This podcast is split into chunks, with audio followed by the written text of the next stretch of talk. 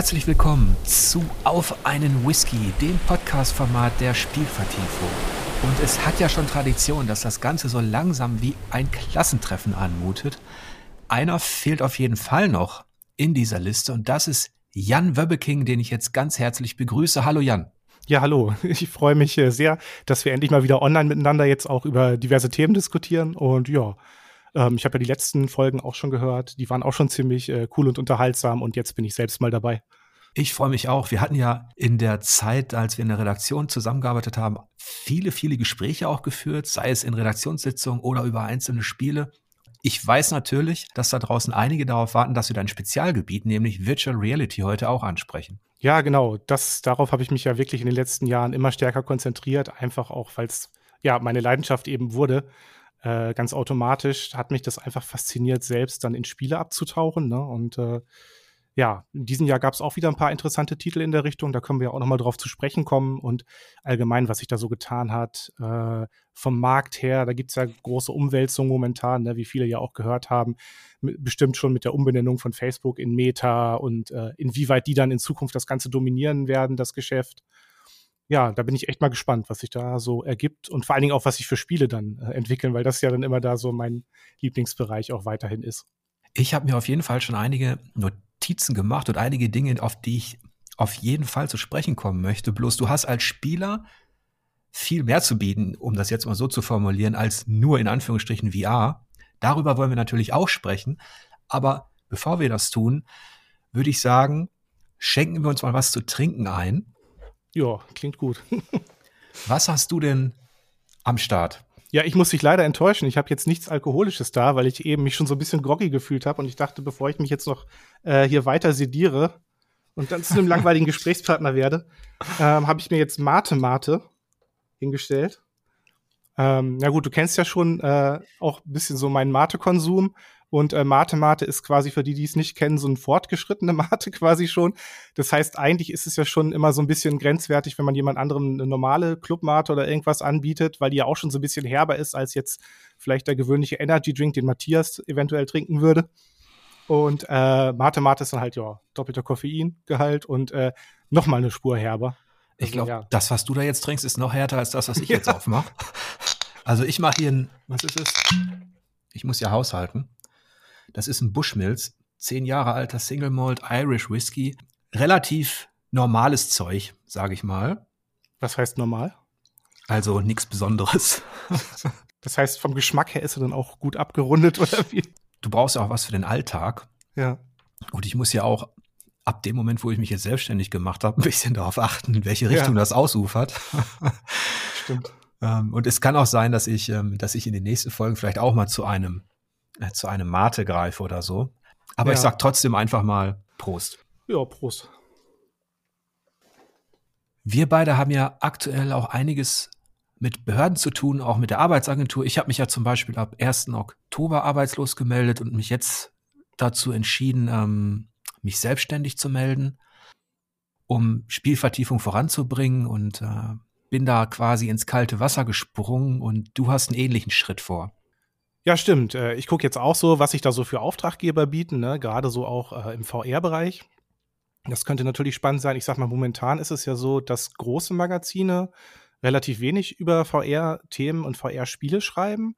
Aber ich denke mal, äh, da ja auch die PlayStation VR 2 vor der Tür steht und äh, ja, man kann ja auch mal sehen, vielleicht ist es ja bald auch wieder so, dass dann ähm, in Deutschland Facebook wieder seine Quests verkaufen kann, beziehungsweise die Quest 2. Ähm, wenn sie es denn wirklich ernst meinen, auch so mit ihrem, ja, mit ihrer neuen Firmenstrategie, dass sie sich so ein bisschen mehr auf Kundenfreundlichkeit und Datenschutz einstellen wollen.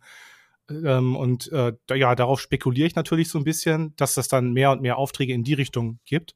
Und äh, weiterhin werde ich natürlich auch noch über andere Spiele, also ich zocke auch noch weiter am Fernsehen oder äh, am Fernseher oder auf dem Monitor. Äh, darüber wollte ich auch noch schreiben. Und ja, da werde ich mir mal so diverse Themen herauspicken. Mal sehen, was sich da so ergibt. Auf jeden Fall kann ich attestieren, dass du einer der Experten im deutschsprachigen Raum bist für VR. Du hast das Thema über Jahre bei uns behandelt, analysiert und besprochen. Und es hat auch immer Spaß gemacht, deine Texte dazu zu lesen, weil du dich wirklich, ja, leidenschaftlich, so wie es eigentlich sein sollte, mit dieser Materie beschäftigt hast. Ich war ja jetzt nicht so tief drin im wahrsten Sinne des Wortes wie du in der VR, was auch so ein bisschen hardwarebedingt ist. Ne? Das ist ja auch alles ein, so ein Kostenfaktor. Ja. Und ich kann auf jeden Fall sagen, dass das ein, das ist, das ist schon eine Welt für sich, die sich enorm schnell gerade entwickelt. Und es ist natürlich unheimlich schade, dass zum einen der Algorithmus da draußen, das große Google, merkt, dass die Leute da gar nicht so scharf drauf sind. Hm. Dass es halt nicht so geklickt wird wie das 28. Call of Duty oder das 46. FIFA. Und ich hoffe auch, also da wünsche ich dir auch viel Glück, dass da draußen zum einen das Potenzial erkannt wird und dass sich auch Magazine und äh, Verlage dem Thema widmen. Ja, stimmt, das hoffe ich auch, weil es auf jeden Fall ein spannender Bereich, wo momentan ja auch viel investiert wird. Und ähm, ja, da muss man auch gucken. Ne? Momentan, das eine, eine Schattenseite daran ist übrigens auch, äh, was ich bisher so erlebt habe, die VR-Community ist extrem freundlich und äh, also auch in selbst in Online-Spielen hast du da relativ selten, dass du irgendwie blöd angemacht wirst oder sowas, wie es ja sonst relativ gängig ist, so in, in Online-Shootern und so weiter. Also ähm, die Szene ist eigentlich relativ, ja, wie soll man sagen, ähm, ja, die hält relativ zusammen und äh, pusht das Ganze auch, hilft sich gegenseitig, hilft auch neuen Spielern äh, so ein bisschen reinzukommen. Also es gibt ja diverse YouTuber in dem Bereich, ähm, was weiß ich hier wie MRTV, Mofan und so weiter. Äh, ja, und äh, dann auch wie zum Beispiel auch Mixed äh, als, als Tech-Blog, der VR als eins, eins der Themen behandelt und äh, diverse andere. Und äh, ja, also man merkt auch, das Publikum von diesen, ähm, von diesen Sendungen und von den, ähm, von den Blogs, das wechselt zum Teil auch. Also man trifft bestimmte Leute dann in den Kommentarbereich anderer Seiten schnell wieder und auch auf YouTube. Und äh, dass sich da so richtig längere Gespräche entwickeln, das ist eigentlich ziemlich ja, angenehm, würde ich sagen. Und da ist es halt so eine Befürchtung, eine leichte, die ich habe, dass wenn es dann halt wieder kommerziell ein bisschen größer wird, demnächst, dass es da vielleicht, dass, dass dieses Gefühl auch so ein bisschen dieses, äh, ja, wie soll man sagen, dieses Pioniergefühl so ein bisschen unter die Räder kommt, ne? Und dann alles so ein bisschen, ja, Mainstream-mäßiger wird. Das ist halt eine schöne, eigentlich eine schöne Sache, dass ich, das haben wir auch beobachtet, zum Beispiel in der Modding-Szene oder auch in der Demoszene, dass sobald sich so kreative Communities bilden um ein spezielles Thema, dass dann wirklich der Austausch im Vordergrund steht und dass die Leute Bock haben, ähm, sich, sich zu befruchten gegenseitig, über die Projekte zu quatschen. Und ähm, ähnlich ist es wahrscheinlich jetzt auch im VR-Bereich. Ja. Da fühlt man sich dann natürlich auch einfach wohler, wenn man über das Thema diskutieren kann. Zumal VR ja auch sehr, sehr technologisch ist. Du hast eben die ganze Hardware. Ich erinnere, wenn du im Büro warst, also in deinem, eigentlich in deinem Freigehege, wie du verkabelt warst, wo du überall nicht anstoßen durftest. Und ähm, das ist ja schon noch so. Also, das war schon eine Herausforderung, ja. Ja, du sahst aus wie ein, wie ein Alien, Webbe King. und warst dann in deiner Welt. Ja. Die anderen haben normal weitergearbeitet hinter ihren, hinter ihren ja. äh, Monitoren und so weiter. Und du warst da voll in deiner Welt und äh, wandertest da so durch die Gegend. Gut, dass du gerade Aliens sagst, weil äh, ich weiß nicht, kennst du Atlan? Das ist so ein Ableger von Perry Roden. Mhm. Und da gibt es sogar äh, ein Wesen, ich glaube aus Jenseitsmaterie, das heißt Wöbbeking. Das Jetzt ohne so, Mist. Ja, ja, ohne Mist. Das so, heißt äh, Wöbbeking. ja, ja, das ist so oval irgendwie geformt und also die technischen Besonderheiten kann ich dir jetzt nicht genau erklären. Es gibt auch ein ganz cooles Diagramm davon. Ähm, ich glaube, das entstand, weil meine Tante den Namen hat äh, auch und einen der Autoren von äh, Atlan, den hat das so fasziniert, wie der Name klang, dass sie das halt, ja, dass der dann halt dieses Wesen entworfen hat. das ist doch mal ein schöner Aufhänger, um genau. etwas weiter in die Vergangenheit zu reisen. Denn Und äh, übrigens ganz kurz noch, die Ausgabe heißt eine Falle für King. Also falls jemand da irgendwie nachsuchen möchte. Wahnsinn. Ja, coole Story. Aber ich sag mal, bevor wir tiefer in die Materie eindringen, da gibt es noch einige Punkte, über die wir diskutieren können, was VR betrifft. Nicht nur spezielle Titel, die du vielleicht empfehlen kannst, sondern eben auch ein paar Nebenwirkungen und natürlich diesen ganzen spielepolitischen Aspekt, der mit dem Metaverse und Co. zu tun hat. Mhm. Aber bevor wir das machen, lass uns doch mal eine Reise in deine Vergangenheit machen. Wie bist du denn zum Spielen gekommen? Tja. Also das allererste war vermutlich, das allererste, woran ich mich erinnern kann, das war Pole Position oder Pole Position 2. Da bin ich mir nicht mehr hundertprozentig sicher. das war ein Automat beim Weltspartag in unserer Volksbank im Ort. Also ich bin auf dem Dorf aufgewachsen und ähm, ja, das hat mich also sofort hypnotisiert. Die hatten auch einen Space Invader Automat mal ausgestellt, später noch. Und äh, immer wenn mich die Größeren mal rangelassen haben da an den Automaten, dann ja, dann war ich völlig fasziniert und bin da über die Strecke gefahren. Ähm, weil, ja, du hattest ja auch schon ein richtiges Cockpit da mit Lenkrad und so weiter. Und äh, einfach auch, wie butterweich das aussah. Ich konnte mir damals auch nicht vorstellen, wie Grafik eigentlich hätte schöner aussehen können als in diesem Automaten. Das ist auch ganz lustig, wenn man sich heute dann mal die Bilder anguckt mit diesem Sprite-Zooming. Ich meine, es ist immer noch halbwegs flüssig, ne? Aber ähm, ja, gut, es ist halt schon was anderes. Aber dann ging es halt weiter. Ähm, und weil, ja, stimmt, LCD-Spiele. LCD-Spiele, da hatte ich jetzt eben gar nicht dran gedacht. Das war auch total beliebt bei uns in der Schule, ne? Dass du halt so Geschichten wie so einen Western-Kampf hattest, wo sich so äh, Banditen bekriegt haben mit so Schüssen. Das war schon relativ ausgereift. Die anderen Game Watch-Geschichten und halt diese abgekupferten Spiele davon, die waren ja gar nicht so ausgereift meist, aber deswegen, ja, habe ich die dann auch meist nur nicht so lange gespielt dann war es halt irgendwann so, weil ich durfte dann selbst auch, dann kam nämlich diese Killerspiele, also damals hieß es nicht Killerspiele, sondern äh, Brutalo-Spiele, Diskussion auf, ähm, hauptsächlich in Deutschland. Deswegen gab es ja auch äh, später nicht wirklich die Möglichkeit, als Kind in eine Arcade zu gehen. Und äh, meine Mutter war da auch relativ streng. Das heißt, ich durfte dann auch erst keinen Computer haben. Ähm, es sei denn, später war es, glaube ich, so, ich hätte ihn mir selbst gekauft. Aber das Ergebnis davon war dann das Gegenteil, dass es mich halt dass ich noch schärfer drauf auf, war auf Computerspiele und Videospiele. Wie so oft, ne? ja, ja, genau. Dass ich dann halt quasi äh, jeden Tag bei meinem besten Freund war und wir haben dann im, erst auf dem VCS ab und zu gespielt, Atari. Und äh, da, das war auch so ein, so ein entscheidender Moment, weil das war schon irgendwie ganz cool, aber auch nichts, wo man sich jetzt wirklich länger als ein paar Minuten dann damit beschäftigt hat. Und so richtig gefunkt hat es dann mit dem C64. Weil da war es dann einfach so, dass die Spielkonzepte und die Ideen und einfach die Kreativität, die war so groß und du hattest halt so eine riesen Abwechslung. Plus halt auch die Möglichkeit, an so viele Spiele heranzukommen. Ne? Ähm, ja, das, das hat uns dann, äh, ja, dazu bewegt, dass wir halt fast jeden Nachmittag, na, was machen wir heute? Ähm, tja, C64 spielen. Das war dann echt so in 80 Prozent der Fälle die Antwort. Das kommt mir irgendwie bekannt vor. Ähm, ich hatte ja auch schon mit, mit Fabo drüber gesprochen, über diese hm. Pionierzeit, die, die einen enorm geprägt hat. Du bist ja aufgewachsen, wenn ich richtig informiert bin, auch in Westfalen, oder? Äh, ich bin geboren in Bielefeld, aber ich bin mhm. aufgewachsen so in, in Südniedersachsen. Ah, okay. Das ist so eine Gegend, wo man eigentlich auch überhaupt keinen Lokalpatriotismus entwickelt, was ich immer so als ganz angenehm, als eine ganz angenehme Eigenschaft empfunden habe. So einfach, weil man sich nicht so aufspielt irgendwie als was Besonderes aus einer besonderen Gegend. Und äh, das ist dann sozusagen unser, unsere Art des Lokalpatriotismus gewesen, einfach völlig gleichgültig dem gegenüber zu sein. okay. Ich frage nur deshalb nach, weil du sagtest, dass das am Anfang äh, diese Diskussion da war über sogenannte Brutalo-Spiele und dass deine Mutter jetzt nicht unbedingt wollte, dass du sofort einen Computer bekommst und so weiter. Ähm, wollte ich das nur noch mal so ein bisschen regional verorten. Ja. Und natürlich ist für einige Zuhörer vielleicht ganz interessant, ähm, woher dieser Webbeking, also diese digitale Figur dann letztlich stammt. ja, genau. Also die analoge, ja, die stammt nicht aus Atlan. Wenn du an den C64 zurückdenkst, welche Spiele oder welche Erlebnisse würdest du sagen, haben dich da besonders geprägt? Ah, was war das? So Geschichten wie Gianna Sisters zum Beispiel, Denise, äh, ja, Last Ninja, solche Geschichten. Äh, Ninja auch. In diesem, ähm, ich meine, das hieß nur Ninja, wo du halt wirklich, das war auch schon so ein Ansatz einer offenen Welt, wo du in verschiedenen Gebäuden quasi unterwegs warst, ne?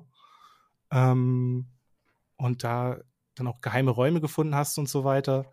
Das war schon ziemlich cool. Oder Grog's Revenge, das fand ich immer total lustig, zum Beispiel, wenn du da Berge hoch und runter gefahren bist. Ähm, was gab's da noch für Geschichten?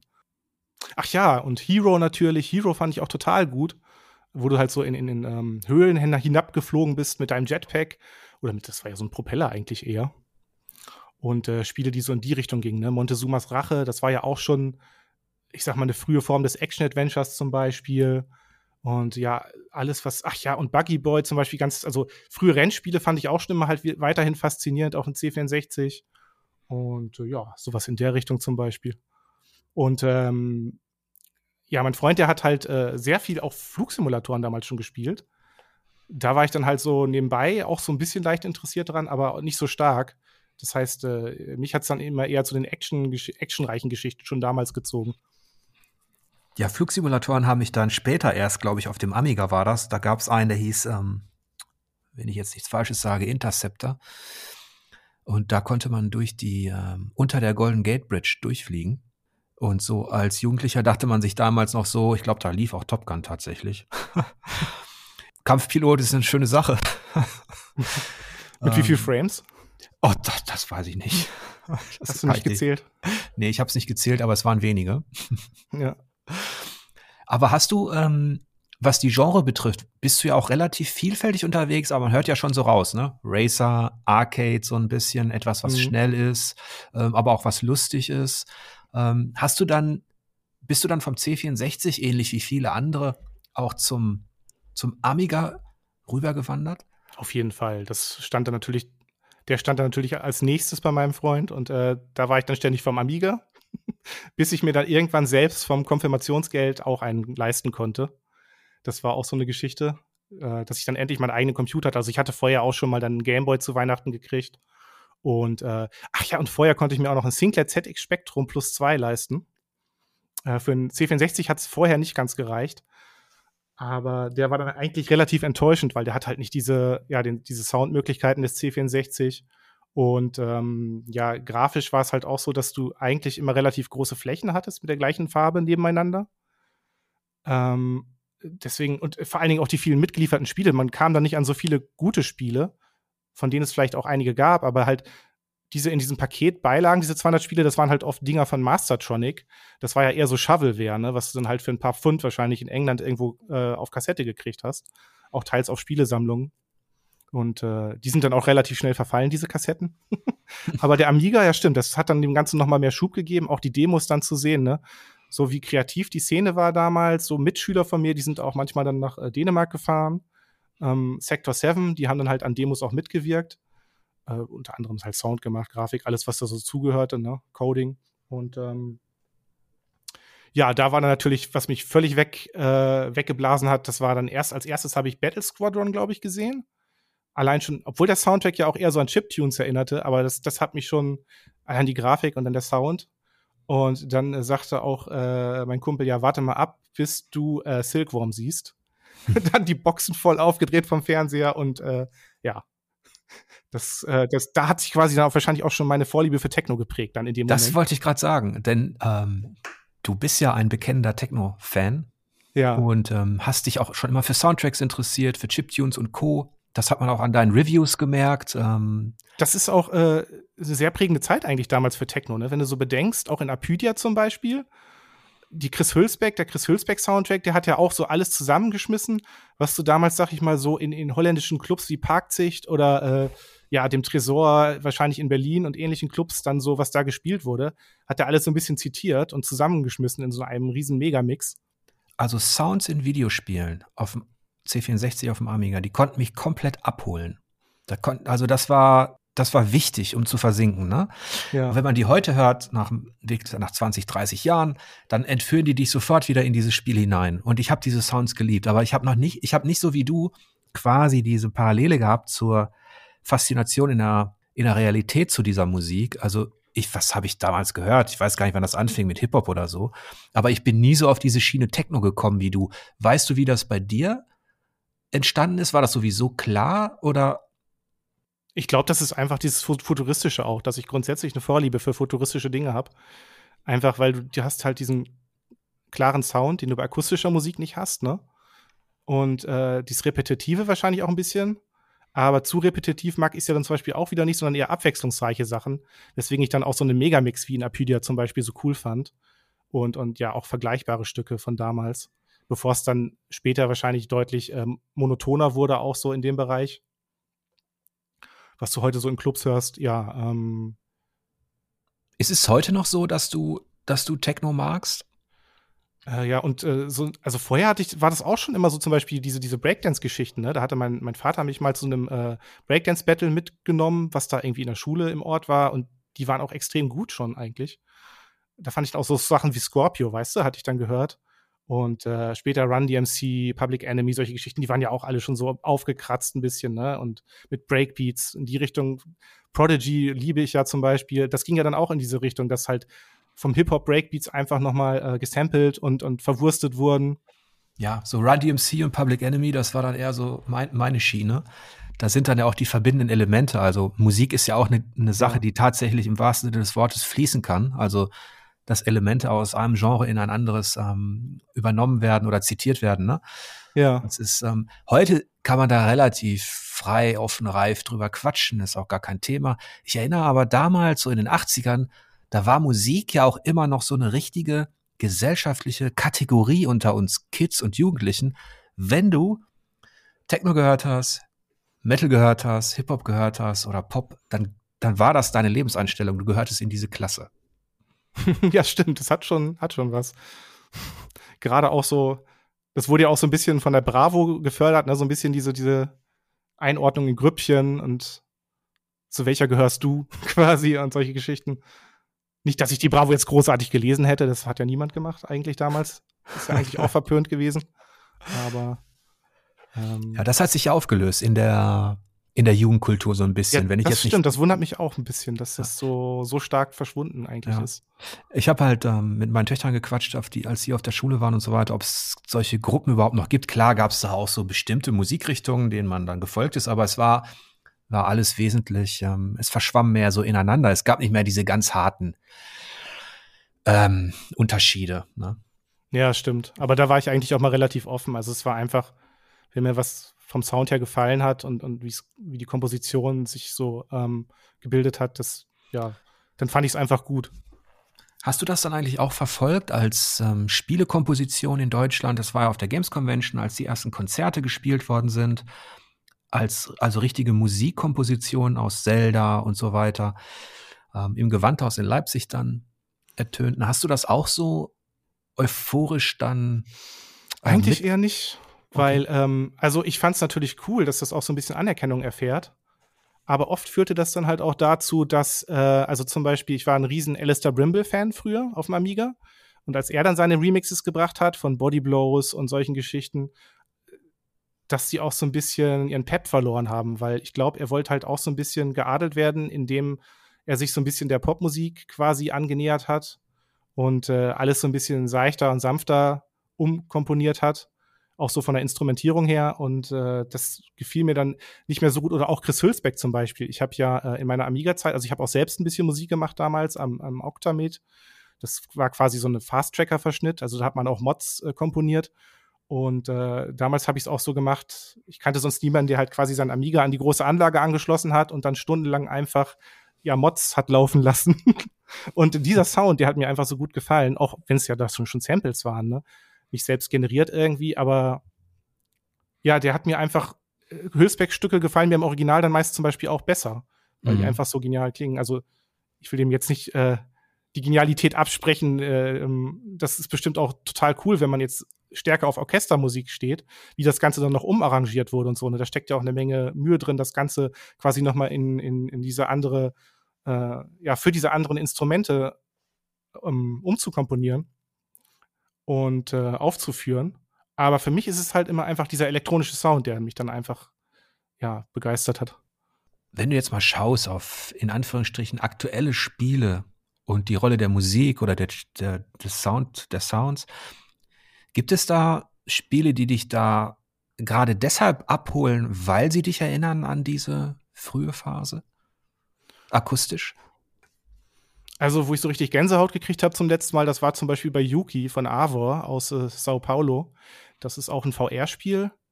Das ist, äh, ja, ist wahrscheinlich kein Bullet-Hell-Shooter, weil es halt einfach nicht so äh, äh, wirklich alle Mechaniken drin hat. Da würde Ben jetzt wahrscheinlich auch den Einspruch erheben. Aber ähm, es ist also schon ähm, ein, ja, eigentlich ein Rail-Shooter mit wahnsinnig vielen Kugeln im Weg, denen man ausweicht. Was übrigens auch total faszinierend ist, wie viel mehr Kugeln man in VR ausweichen kann, einfach weil man so viel Platz im Raum hat. Ne? Du hast ja nicht nur so eine flache Fläche vor dir. Und das hat mich einerseits schon begeistert, einfach, dass dieses Spieldesign so gut zu so einem kleinen, äh, ja, weiß ich nicht, so einem kleinen Käfig quasi passt von so na, zwei mal zwei mal zwei Meter, in dem du halt so ein bisschen hin und her ausweichst mit deiner Figur. Du hältst ja die Actionfigur so in der Hand bei dem Spiel. Aber eine wichtige Sache war auch, da war ja der Soundtrack einfach auch sehr melancholisch, würde ich sagen, in dem Fall. Und da passt das ganz gut. Dass mich einfach diese Mel Melancholie auch so ein bisschen ähm, ja, an, an dieses, dieses Konzept, es ist ja auch so quasi, man wird ja ins Kinderzimmer verfrachtet in dem Spiel, hat dann diese Actionfigur in der Hand und schießt dann quasi in den Raum, indem man die Hand, den Arm auch so vor sich herum bewegt. Interessant ist ja an dir als Spieler, als Redakteur eben, dass du diese Antennen hast, auch für das Akustische. Ähm, oder für bestimmte Dinge, die dich dann eben faszinieren oder sogar dafür sorgen, dass du eine Gänsehaut bekommst. Auf der visuellen Ebene ist, bist du, also meines, meiner Erfahrung nach, gar nicht so speziell orientiert, oder? Hm.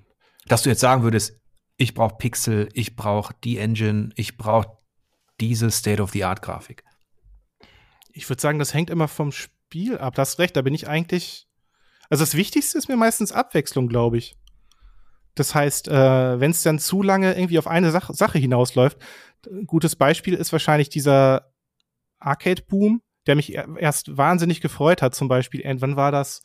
Ja, so im Xbox Live Arcade-Zeitalter, ne? Als das richtig losging, als dann so kleinere Teams halt auch wieder so retro-inspirierte Spiele gepublished haben selbst. Mhm. Und ähm, ja, mit Super Stardust und so weiter. Geometry Wars und so. Genau. Und da ging ja auch vieles, das sich schon los, was sich quasi an alten Spielen orientiert hat, aber da waren die auch noch nicht so komplett auf diesen Pixel-Stil eingeschossen, sondern ähm, viele Entwickler haben auch noch mehr experimentiert, wie können wir das jetzt einfach in die heutige Zeit verfrachten, aber dieses alte, äh, unkomplizierte Spielgefühl der Spielhalle quasi einfangen. Ich glaube, Superstar, das ist auch tatsächlich so ein gemeinsamer Nenner von uns beiden, das von Hausmarke, das, genau. das hat mich auch richtig abgeholt. Das hat ja auch seine Wurzeln auf dem Amiga, von daher, da hatte ich ja damals auch gleich die Pappbox geholt, als das im Amiga Joker so gut bewertet war. ähm, ich glaube, das Spiel mit der, mit der höchsten Animationswertung jemals, weil da halt einfach damals schon Raytracing genutzt wurde. Natürlich kein Echtzeit-Raytracing, sondern halt äh, vorberechnet. Aber das, wenn du halt diese Raytracing-Bilder dann nacheinander ablaufen lässt, dann sieht das halt auch so wahnsinnig flüssig, sah das schon aus auf dem Amiga. Und äh, ach so, worauf ich noch zu sprechen kommen wollte, das war eigentlich erst der Anfang für die Geschichte. Das nämlich damals hat es mir sehr gut gefallen. Aber irgendwann war ich dann auch übersättigt, weißt du? Also so jetzt in den letzten Jahren gab es dann halt so viele Pixel 2D-Spiele, die dann oft auch ähm, ja sich halt stärker auf, ich sag mal, aktuellere Mechaniken dann konzentriert haben, wie mehr Open Worlds oder dass du halt mehr äh, Quest-Design hast und so weiter. Dass halt die, diese diese unkomplizierte Stimmung halt so ein bisschen verloren ging eher dann. Also sehr viele Roguelikes auch, die ich ja auch gerne spiele mal, vor allen Dingen, weil du dich da reinbeißen kannst, aber es ist halt so, ähm, irgendwann war es dann halt für mich auch eher genug. Das heißt, ab und zu spiele ich schon gerne auch Spiele im Retro-Design.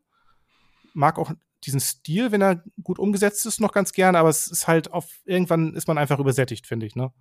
Mhm. Ja, es gab auf jeden Fall zu viel Pixel auch tatsächlich, obwohl ich ja auch die Magie des Pixels sehr schätze und mag. Und obwohl ich diese Reduzierung, also vor allem wenn sich dahinter dann eine Spielmechanik verbirgt, die eigentlich das Geniale ist und der Pixel ist eigentlich nur so unterstützend da, ähm, wie bei Into the Breach jetzt, das ist Rundentaktik, ich weiß, das mhm. ist nicht so dein Genre. Ähm, aber ich mag natürlich auch reine Arcade-Geschichten und man hat schon beobachtet, dass, da hast du schon einen Punkt, dass diese natürlich aus der Not geboren, dadurch, dass es eben aus ökonomischer Sicht einfacher ist, auf diese Oberflächen zurückzugreifen, die die der Pixel bietet und dahinter dann komplexe Welten zu erzeugen oder zu erschaffen, wie ein Rollenspiel mit Questdesign oder wie eben eine offene Welt. Ja. Äh, da ist auch viel entstanden, was sich dann extrem ähnelte, auch visuell. Ich meine, cool ist natürlich, dass kleine Teams sowas überhaupt umsetzen können heutzutage im Vergleich zu früher, ne? Wo das ja ein Riesenaufwand war, irgendwie ein großes Rollenspiel zu bauen oder so. Und heute hast du halt dann äh, ja viel einfachere Tools, auch als kleines Team das ist natürlich eine coole Entwicklung daran. Andererseits der Nachteil war, Stichwort RPG Maker, dass man das Gefühl hatte, dass in bestimmten Subgenres auf einmal dann hunderte Titel erscheinen. Ja. Und die, die zwar alle eine andere Story haben, ein anderes Team dahinter, aber die alle gleich aussahen. Und dieses, diese Faszination Videospiel ist, ist natürlich auch immer eine, es ist auf jeden Fall eine akustische, aber das Akustische kommt ja erst immer in zweiter Reihe. In der ersten Reihe ist ja immer das Visuelle. Ja. Und das Akustische kann das enorm verstärken. Und es gelingt wenigen Spielen, wirklich über eine Akustik, über ein Sounddesign nochmal für so eine Magie zu sorgen, wie jetzt bei Swords and Sorcery, so die, diesem iPad ähm, äh, Adventure. Ja. Aber was ich sagen wollte, ich hatte auch das Gefühl, dass man irgendwann ein Muster zu oft wiedererkannte. Ja, und äh, manchmal ist es dann einfach auch ganz schön, zum Beispiel jetzt, als ich Battlefield, als ich die Beta gespielt habe, ähm, da war es einfach so, als ich diese Weite wieder gesehen habe, also man hatte klar, es lief nicht wirklich rund damals noch, aber einfach, man dachte, ich dachte mir so, ja, die Weite passt einfach so wahnsinnig gut zu dem Konzept, diese großen Maps. Also da hatte ich dann auch sofort wieder Lust, weiter zu zocken. Oder zum Beispiel jetzt, ähm, ja, Halo Infinite kommt ja auch demnächst mal irgendwann und dann, äh, ja, da, als ich jetzt so wieder ein paar Spielszenen reingeschnuppert hatte, dachte ich auch, ja, eigentlich ist das so gesehen, äh, es sieht jetzt an sich gar nicht so schön für sich aus, aber es passt einfach wahnsinnig gut zusammen, alles so von den Elementen. Ja, eine Facette von dir als Redakteur war, neben dem, was wir jetzt schon angesprochen hatten, auch, dass du gerne Shooter gezockt hast, dass du auch gerne in offenen Welten unterwegs warst, wenn es denn um Action ging, nicht unbedingt um Rollenspiel.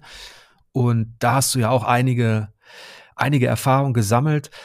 Hast du da eigentlich in diesem Bereich Open World Action, ich, den fasse ich jetzt mal ganz weit, ähm, gibt es da Spiele, die du jetzt ganz besonders magst? Ja, äh, GTA 5 natürlich. Das war einfach so wahnsinnig gut geschrieben von den Charakteren und von den Geschichten und so weiter. Also, äh, das äh, würde ich sagen, auf jeden Fall. Und ähm, ja, sonst ähm, auf jeden Fall Sunset Overdrive. Das hat halt so diesen, diesen gewissen Wahnsinn mit reingebracht dass einfach äh, ja Leute durch einen Energy Drink mutiert sind zu diesen Zombies und äh, aber noch wichtiger war einfach, also weil gut Zombies hast du ja in vielen Spielen, dass du einfach diese seltsame Fortbewegung hattest äh, mit verschiedenen Sprüngen. Äh, du konntest sliden auf ganz vielen Oberflächen, auf Häuserkanten, auf Geländern und diese ganze Stadt, die war halt einfach so kompakt gebaut, dass du einfach äh, also eine ganz, also erst war es ziemlich anstrengend und auch äh, gewöhnungsbedürftig. Aber wenn du da mal drin warst, dann hast du das so verinnerlicht und hattest halt so ein cooles Gefühl ähm, dieses Flows, dass du einfach so durch die Stadt gehüpft bist, dann halt natürlich auch abgefahrene Waffen äh, genutzt hast, wie das bei Insomniac übrig, äh, üblich ist. Und ähm, ein schönes Detail dabei war dann auch, dass so ein bisschen eine verrückte Architektur auch zitiert wurde, wie zum Beispiel äh, es gab ja in den 90ern in Italien ganz viele Diskos. Das war ja, also diese Disco-Kultur war ja viel verbreiteter als hier in Deutschland zum Beispiel. Und da haben die halt auch diese abgefahrene Architektur, dass halt ein Haus irgendwie so geschwungen ist wie ein Schiff oder es gibt da ganz seltsame Gebäude. Also wenn man da mal auf solche Fotos von, also die stehen heute alle, viele davon stehen leer und werden dann so von Urbexern und äh, von Leute, von Leuten, die so abandoned oder ähm, wie heißt es noch auf Deutsch? Ähm, Lost Places? Ja, Lost Places, genau. Ähm, die halt solche Plätze erforschen. Da gibt es richtig coole Videos davon. Und das haben die halt auch so ein bisschen zitiert. Und ja, das war auch ein schönes Detail, was einfach super zu der Stimmung passte. Und es war halt auch nicht so riesig, dass du dich halt so darin verloren hast, sondern du hattest auch schon so ein bisschen fokussierteres, ein, ein bisschen fokussierteres Spielgefühl, was dann auch wieder so eine gute Mischung war, ähm, beziehungsweise es hat sich wieder ein bisschen mehr dann wie ein lineares Spiel angefühlt weil ich ähnlich wie Michael ja auch eher ein Fan von eher linear gehaltenen Action-Titeln bin, als von zu, zu ausufernden äh, Open-World-Spielen. Aber zwei Konstanten ähm, bilde ich mir ein, da zu erkennen. Zum einen den, den Flow, der ja auch eigentlich Kennzeichen war der guten Pionierzeit, denn die Arcade-Spiele dafür sorgten, ja. dass du in so einen Spielfluss kamst. Zum anderen aber auch dein Fable für dieses verrückte, ein bisschen abgedrehte. ja. ähm, und das mit dem Energy Drink in Sunset passt ja auch ganz gut zu deinem Mate-Mate. also da hattest du schon immer ein Fable dafür und dann hast du ja irgendwann, ich weiß gar nicht, wir haben es ja nicht entschieden, so Jan Webbeking macht jetzt VR. Das war auch so eine selbsterfüllende Prophezeiung irgendwie, habe ich das Gefühl. Also einerseits war es natürlich mein Interesse. Ähm, ja, wie fange ich da am besten an? Ich fange vielleicht einfach mal bei der Geschichte an. Äh, weil ich habe in den 90ern das auch schon sehr gespannt verfolgt. Damals gab es ja noch zum Beispiel die Multimedia Joker aus dem Joker Verlag. Da war ich ein großer Fan auch vom Amiga Joker zum Beispiel. Und ähm, die haben halt auch schon solche Themen mit darüber berichtet. Die hatten auch eine Coverdisc relativ früh schon als eins der, eines der ersten Magazine. Und da hattest du zum Beispiel von der Virtual Reality World 96 war das ungefähr, glaube ich, oder 95 um den Dreh hatten die schon so einen kleinen Bericht mit drauf. Und solche Sachen, die habe ich halt aufgesogen. Bin leider nie selbst in irgendeine Spielhalle gekommen, wo sowas herumstand. Also da hattest du ja meist so einen Ring um dich bei diesen Virtuality-Geräten. Äh, hast dann, was weiß ich, ein Boxspiel gespielt oder es gab auch so Mac-Kämpfe oder einfach äh, so ein Duell auf so eine Art, ja, das war wie so, so, so ein kleines, das sah aus wie so ein größeres Brettspielfeld, auf dem dann so ein, äh, äh, ja, urzeitlicher Vogel über dem kreiste, über dem Feld. Und der hat sich ab und zu auch jemanden gegriffen. Da musstest, das war eigentlich auch ein relativ einfacher Duellshooter, glaube ich. Naja, das habe ich halt nie spielen können, aber dann habe ich mir ähm, günstig, als der in den Ausverkauf geriet, äh, in den Kleinanzeigen einen Virtual Boy geholt. Schreckliches Ding eigentlich, weil du kriegst sofort Nackenstarre. Äh, ein lustiger Effekt ist auch, nachdem du da reinguckst in das Gerät, dann sieht, also du musst, du musst natürlich erstmal 20 Minuten spielen. Zum Beispiel Virtual Boy Wario Land ist äh, ganz cool. Oder Vertical Force, das ist auch so, so ein cooler 2D-Shooter mit zwei Ebenen. Echtes Virtual Reality war das nicht wirklich, ne? Weil dein Kopf wird nicht getrackt, du bist nicht wirklich in der Welt, sondern du hast halt ein 3D-Bild vor Augen. Ähnlich wie später mit dem 3DS. Und die Sache war die, wenn du halt 20 Minuten sowas vor Augen hattest, äh, die hatten ja kein Geld damals für einen Farbbildschirm. Nintendo musste da auf Sparflamme alles ähm, konzipieren. Und wenn du dann die reale Welt vor Augen hattest, dann war auf einmal alles blau und grün. Also ich glaube, ne, äh, ja stimmt, eine coole Anekdote ist auch noch in dem Zusammenhang, dass ich das auch in der Schule gespielt habe, während des Unterrichts bei einem sehr durchsetzungsschwachen Lehrer, der leider auch von anderen Schülern also auf fiese Weise getriezt wurde. Und ich habe es halt nur ausgenutzt, indem ich dann einfach mich hingesetzt habe, auf dem Schultisch den Virtual Boy gestellt habe und habe dann vorher gesagt, ja, hier, äh, ich habe übrigens, ich war beim Augenarzt, ich brauche jetzt erstmal heute meine Sehhilfe. Hast du nicht gemacht. Doch, ja. Das Coole ist auch, dass meine Mitspieler, äh, Mitspieler so gut mitgespielt haben. Und das habe ich dann tatsächlich durchziehen können, dass ich in der Stunde dann die ganze Stunde lang Virtual Boy zocken konnte. Wahnsinn. Ja, also man erkennt ja schon anhand deiner Ausführung, dass du da sehr früh eine Faszination hattest. Amiga Joker hatte ich übrigens auch abonniert. Ach cool, ja. Fand ich auch richtig super. Mhm. Ähm, aber diese VR-Sache, da, da steckte ich tatsächlich nicht so früh drin wie du. Ja. Ähm, und dann hat sich das ja entwickelt, ne? Dann ist das ja schon vor PlayStation VR. Ja, genau. Als das mit dem Rift Kickstarter losging, da hatte ich mich ja dann mal so konspirativ getroffen, da mit Parma Lucky, äh, abseits der Gamescom, weil die noch gar keinen keinen Stand mehr rechtzeitig organisieren konnten. Und ich weiß auch nicht, ob die dann die Finanzen in dem Moment schon dazu hatten. Ähm, Nate Mitchell war auch noch da, genau. Und dann habe hab ich mir halt dieses zusammengeklebte, äh, diesen zusammengeklebten Prototypen angeschaut. Wäre auch fast umgefallen, als ich dann äh, Doom 3 BFG war das gespielt habe, weil einfach die Beschleunigung so abrupt war, gar nicht abgestimmt, ne, auf, auf VR im Stehen. Und mir wurde auch leicht schlecht, aber naja, es war trotzdem irgendwie also ich merkte, das Potenzial ist da und deswegen hat mich das auch in den Jahren danach so fasziniert. Da habe ich dann einfach verfolgt, was so im Bereich PlayStation weiter passierte und äh, PlayStation VR und auch am PC und so weiter, was ich da dann ganz gut umsetzen konnte. Ähm, in der Redaktion, ja. Und ähm, die Sache ist die, damals war es auch oft noch relativ ausgeglichen, dass ich halt viel Flat, sagt man ja so als VR-Spieler, also auf Monitor oder TV gespielt habe und auch VR. Und äh, irgendwann kamen dann schon so die Sprüche, na Jan, wieso spielst du das denn? Ist doch gar nicht VR. Kam manchmal so, äh, ja, leicht schnippische Antworten und dann ähm, irgendwann hat sich das dann so, wie gesagt, also wie eine selbsterfüllende Prophezeiung. Dann habe ich, hab ich mir auch gedacht, wieso sitze ich hier eigentlich auf dem Sofa, so, so passiv und drück, drück's Knöpfchen und so weiter?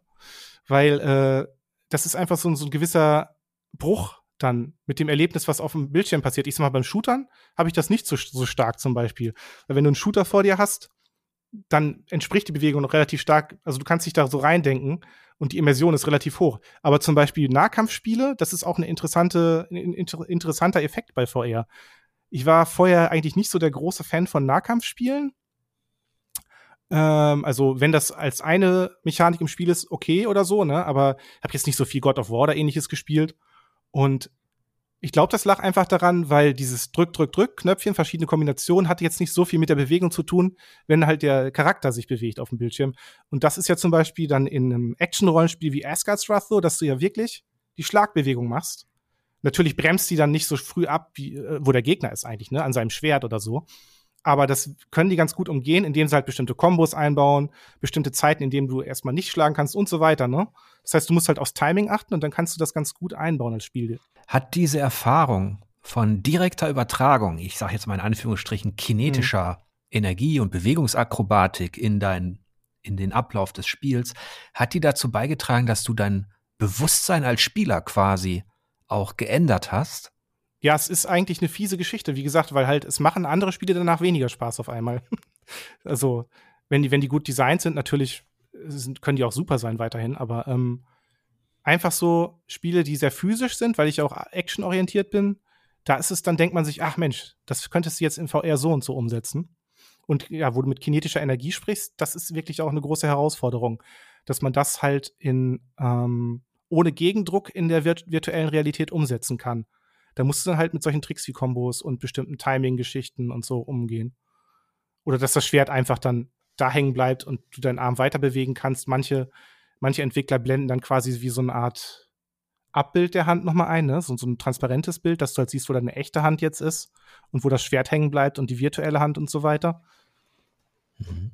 Es gab ja eine gewisse Transformationsphase, nenne ich das mal. Die, die erste Begeisterung, die Riesenbegeisterung innerhalb der, der Spielewelt, auch für mich als jungen Zocker, war dann der Weg zu 3D.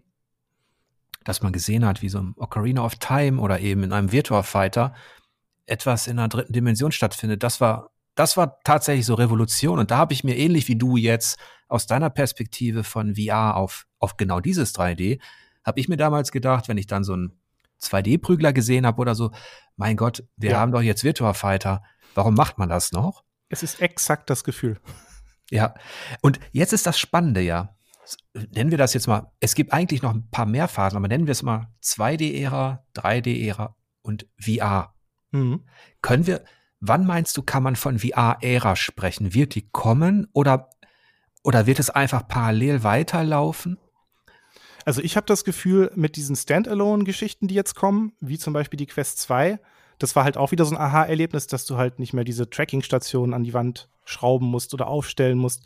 Du hast halt viel weniger Hürden. Du brauchst keinen teuren PC mehr und all solche ähm, ja, Hürden, sag ich mal, oder Hindernisse, die sind halt bei dem Gerät zum Beispiel nicht mehr da. Das war übrigens auch, wenn ich ganz kurz einwerfen darf, mhm. warum ich jetzt nicht so eingestiegen bin wie du und auch nicht ganz mhm. so ähm, abtauchen konnte. Obwohl ich komplett verstehen kann, weil als ich die ersten Schritte gemacht habe in VR, da war das sehr faszinierend und einnehmend. Ja. Ähm, aber bei mir war zum einen die Sache, äh, dass man diese, diese Riesenbrille verkabelt auf dem Kopf hat, dass man eben tatsächlich in der Welt äh, physisch auch, also man steht oder man, man ist halt aktiv. Und mir wurde ganz am Anfang, das ist jetzt schon wirklich ein bisschen her, ne? Ich weiß nicht, auf welcher Gamescom das war, wo ich was gespielt habe, ging es mir so wie dir, dass mir das schlecht wurde. Und ja. wenn man das einmal abspeichert, bei mir ist es so, wenn ich das einmal bei mir abspeichere, habe ich so eine Aversion. Ja. Und ich erinnere mich ja an deine, an deine Reviews, dass das Thema Übelkeit war ja auch immer ähm, relevant für dich. Ja, das stimmt. Zum Glück kann man das teilweise trainieren. Also vielleicht musst du es einfach nochmal versuchen auch. Und äh, das ist halt ein Faktor, der viele verständlicherweise ja auch abhält. Eine andere Möglichkeit, das zum Beispiel zu umgehen, ist, dass du eigentlich als Spieldesigner auch cleverer darauf eingehen kannst, was eigentlich möglich ist innerhalb eines kleinen Raums. Das heißt schon Room Scale, also dass du schon stehst im Raum, dich ein bisschen vielleicht ein, zwei Schritte zur Seite bewegst, zum Ausweichen und so weiter, aber dass du einfach die Welt auf den Spieler zukommen lässt dass du dann halt durch die Regie einfach so machst, dass du dann in dem Raumschiff, was weiß ich, ein Stückchen weiter fliegst und dann kommen da neue Gegner oder halt Figuren auf dich zu, dass sich alles ein bisschen verwandelt, so wie ein Bühnenbild, was sich verändert, weißt du? Und wenn man das mehr, oder zum Beispiel auch, was ganz interessant ist, was vielleicht für dich interessant sein könnte, hast du dir mal ähm, Dem Demio oder Demio oder wie es auch immer, also es ist ja ein lateinisches Wort offenbar, äh, angeschaut von Resolution Games, weil das ist zum Beispiel, die versuchen, oder die haben schon ähm, klassisches Tabletop-Rollenspiel wohl relativ erfolgreich in die virtuelle Realität gebracht. Wurde dann mit mehreren Leuten entweder online, ja, also die meisten spielen es dann online, glaube ich, einfach, weil die, ja, das ist einfach so der Vorteil. Dann kannst du halt an diesem virtuellen Tisch mit deinen Freunden, die irgendwo anders jetzt auch gerade in der Pandemiesituation sind, äh, ja, so klassisches, du fühlst dich halt quasi wie im Keller und machst da dein, wie in Richtung Dungeons and Dragons äh, Rollenspiel. Und ähm, ich habe mich da jetzt noch nicht so rangewagt, weil da war bei mir halt immer die Hürde, wo ich denke, ja, das, uh, das klingt jetzt wieder so vorbereitungsintensiv und ich kenne mich da nicht aus in dem Bereich, ne? So gerade im Bereich ernsthafterer Rollenspiele. Und das bis zu Beginn war es auch noch so, dass die Runden sehr lange gingen, mehrere Stunden. Mittlerweile kann man zum Glück abspeichern auch und dann später einfach weitermachen. Und da ist es jetzt auch so, dass das irgendwann übrigens äh, wurde zumindest angekündigt zu Beginn, dass da auch irgendwann ein Update kommen soll, dass Leute auch am PC mitspielen können zum Beispiel. Nee, also ich habe mich damit noch nicht beschäftigt. Das ist ja auch so ein Trend, den es dann irgendwann gab. Ne? Das fing mhm. an mit Neverwinter Nights, mit der Aurora Engine, dass es die ersten Toolkits gab, dass du eben auch ähm, online, also am Computer, deine Runden machen konntest. Und jetzt in VR ist das natürlich nochmal auf eine andere Art möglich. Was mich interessieren würde, auf einer philosophischen Ebene, die aber auch mit Spieldesign zu tun hat, wenn ich das richtig beobachtet habe, dann ist ja die große Herausforderung für VR-Spieldesign, dass man einerseits ist es ja, suggeriert es einem ja eine komplette Freiheit, sobald du dich in diese Welt begibst, ist es eben mehr als 3D am Bildschirm. Du bist wirklich, du, du, du fühlst dich vor Ort. Ja. Andererseits bist du in deiner Freiheit insofern beschränkt, dass du eben nicht jetzt groß durch die Gegend rennen kannst oder so, sondern dass das Spieldesign auch diese Punkte festlegen muss, wie du dich fort, fortbewegst. Also, dass diese dieses ähm, flüssige Bewegen und Sprinten ja in VR durchaus ein Problem ist. Das stimmt. Man muss Spieldesign quasi neu konzipieren, viel experimentieren, was natürlich auch die Entwicklung dann aufwendig macht und teuer, gerade wenn du dann halt nicht so hohe Verkaufszahlen hast in dem Bereich, ne? Deswegen hat man ähm, sich ja in so Shootern rangezogen an Punkte im Raum, ne? Das wurde zu Beginn oft gemacht mit Teleportation, wie zum Beispiel bei, äh, bei der Doom-Umsetzung. Ja, zumindest wurde halt äh, auf Dauer, äh, ist man mehr dazu übergegangen, wieder Locomotion per Stick zu machen. Das heißt, äh, es kann daran liegen, dass sich viele einfach mehr dran gewöhnt haben, aber viele erwarten es auch. Und es kann auch sein, einfach durch die verbesserte Technik mittlerweile, weil du einfach nicht so ein, nicht mehr ganz so dieses Taucherbrillengefühl hast, ne? Die Auflösungen sind höher, mhm. ähm, die Optiken werden ein bisschen besser, du hast halt nicht mehr so viele Schlieren, weiße im Bild, wie God zum Beispiel. Und dadurch du fühlst dich auch nicht mehr so eingezwängt, weil die Headsets auch leichter werden. Das heißt, äh, diese ganzen Komfortgeschichten tragen halt auch dazu bei, denke ich mal, dass halt mittlerweile du den Spielern ein bisschen mehr zumuten kannst als 2016 noch. Mhm. Das eine ist, das ist dieser eine Punkt, dass diese Weite, auf die wir konditioniert waren, diese Weite, mhm. dieses Tempo, du kannst halt durch eine ganze Welt reiten, fliegen, du kannst in Norman ja. Sky ein ganzes Universum erkunden. So weit ist VR zwar noch nicht, aber auf der anderen Seite ist VR, was ich ganz spannend finde, viel besser dafür geeignet, sich eben, das hast du angesprochen, auf den Raum, wo ja. jetzt bist zu konzentrieren und auf die Details. Weil Stimmt. Das habe ich im Spieldesign der klassischen 3D-Spiele, sage ich jetzt mal, egal ob es Rollenspiele waren oder Action-Adventure, auch immer ein bisschen vermisst, dass quasi das große Ziel der Designer war immer, unsere Spielwelt ist jetzt 35.000 Quadratkilometer groß und unsere ist jetzt 80.000 Quadratkilometer und du kannst da durchfliegen und du brauchst dafür von, von einem Ende bis zum anderen, brauchst du auf dem Pferd, ach, 24 mhm. Stunden Echtzeit.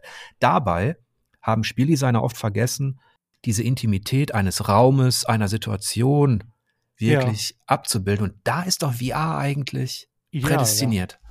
Stimmt, gerade bei Adventures, da kannst du das äh, richtig gut umsetzen. Und das, was ich mit, Trans also mit äh, Transformation meinte, es gab ja dann interessanterweise auf dem iPad und ähm, durch Touch-Funktionen auch befördert The Room. Mhm. Das Rätselspiel, was wir beide ja auch ähm, gut kennen. Und das war zum Beispiel vor VR für mich eine super, ein super Schritt eigentlich, dass ein Entwickler mal gesagt hat, okay, du kannst diese kleine Kiste jetzt in die Hand nehmen, du kannst sie drehen, du kannst kleine Schalter bedienen, du kannst sie öffnen, du hörst das Klickgeräusch, du kannst reinschauen, du kannst die Kamera drehen. Ist da eigentlich im VR-Bereich mehr passiert schon? Ja, auf jeden Fall. Also da gab es ja dann auch The Room VR, was das ja auch ziemlich cool dann so umgesetzt hat, in dass du halt auch dieses bisschen intimere Gefühl hast, dass du in kleineren Räumen ja, da beamst du dich sogar auch an bestimmte Stellen, wo du dich dann so ein bisschen an dem Schreibtisch um, umher bewegen kannst dann äh, bewegst du dich oder beamst dich an die Wand und äh, ja, drehst an ein paar Hebel und so weiter, dann wird da so ein, so ein, so ein Nagelbrett runtergelassen oder solche Geschichten.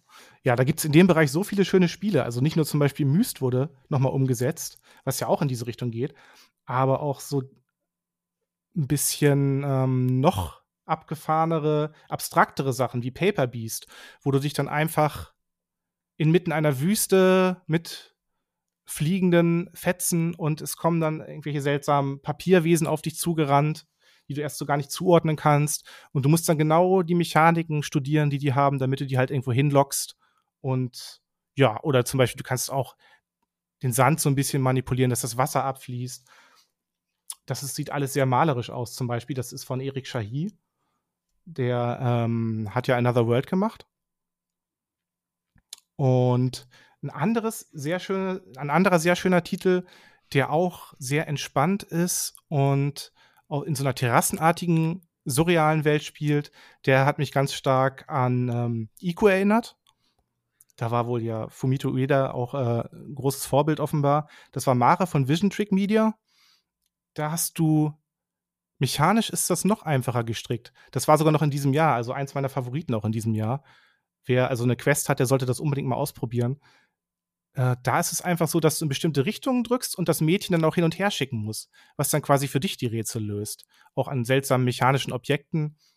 Und das sind auch alles so Spielideen und Designideen, die halt auch mit diesem überschaubaren Raum spielen, in dem du dich dann auch in dem Moment wohlfühlst, in dem du dich langsam navigieren kannst. Und das ist übrigens auch ein interessantes Thema. Ich finde, ähm, da muss ich auch mal noch auf eine andere Erkenntnis eingehen, die ich hatte.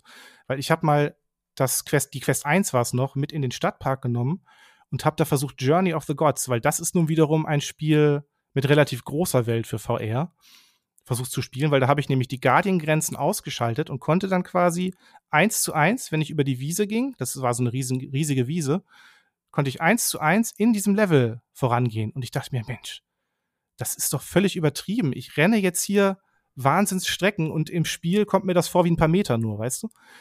es ist einfach, man hat so, man baut am Bildschirm einfach so eine komische Erwartung auf, dass dein Superheld oder dein Held in dem Moment so lange laufen kann, ohne dass er irgendwann außer Atem kommt. Das heißt, im Grunde ist man die ganze Zeit nur wie verrückt am Sprinten in klassischen Spielen. Und das fällt einem eigentlich erst auf, wenn man halt sowas mal ausprobiert.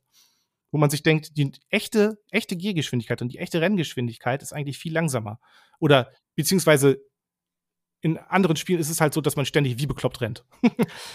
ja, ich glaube, das ist dann auch, das war auch früher schon der Realitätsbruch bei Leuten, die dann irgendwie dachten, weil sie gut in irgendwelchen Shootern sind oder so, könnten sie auch weiß ich nicht, zum Militär gehen oder irgendwie sowas. Mhm. Also die Unterschiede, klar, Hand-Auge-Koordination ist fürs Zielen nicht so, nicht so unwichtig, aber so einfache Dinge wie äh, Kondition und Bewegung und ähm, Sportlichkeit im die sind halt nicht wegzudiskutieren. Ich erinnere mich noch, dass du, glaube ich, davon erzähltest, von diesem Stadtparkerlebnis. Ja. Das hat mich einfach, ja gut, einerseits war es natürlich interessant, mal die, die Grenzen auszuschalten und zu gucken, was passiert. Aber das andere war dann halt wirklich auch, ja, es ist halt, wir machen uns schon schön was vor in anderen Spielen. Ja so merkt man, dass man, dass man doch eher ein Webbe-King ist als ein Master Chief irgendwann nach, nach einer halben Stunde ja, Dauersprint. Genau. ja, ich habe dann auch nach ein paar Minuten schon gedacht, ich drücke jetzt einfach wieder den Stick nach vorne. Das ist mir zu anstrengend hier. Eine andere Geschichte, die mir da noch einfiel, bei der Intimität und bei den digitalen Räumen. Gibt es eigentlich im VR-Bereich Beispiele dafür, dass man einen Raum mit Menschen, und ich rede wirklich nur von einem Raum, intimer abbilden kann? Also das, das klassische Beispiel ist, für mich als Rollenspieler, man geht in eine Taverne, in ein Gasthaus.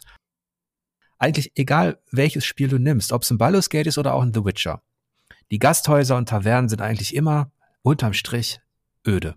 Also da hast du dein, dein, dein Wirt, du hast da, da sitzen zwei und dann mhm. ist da noch was, aber diese, also diese, das wäre so meine Frage, kann VR auch diesen Trubel, diese Belebtheit von Räumen, wo Leute trinken, lachen, tanzen. Kann VR das schon? Oder kommt man dann an die Grenzen, weil man eben die Charaktere auch darstellen muss?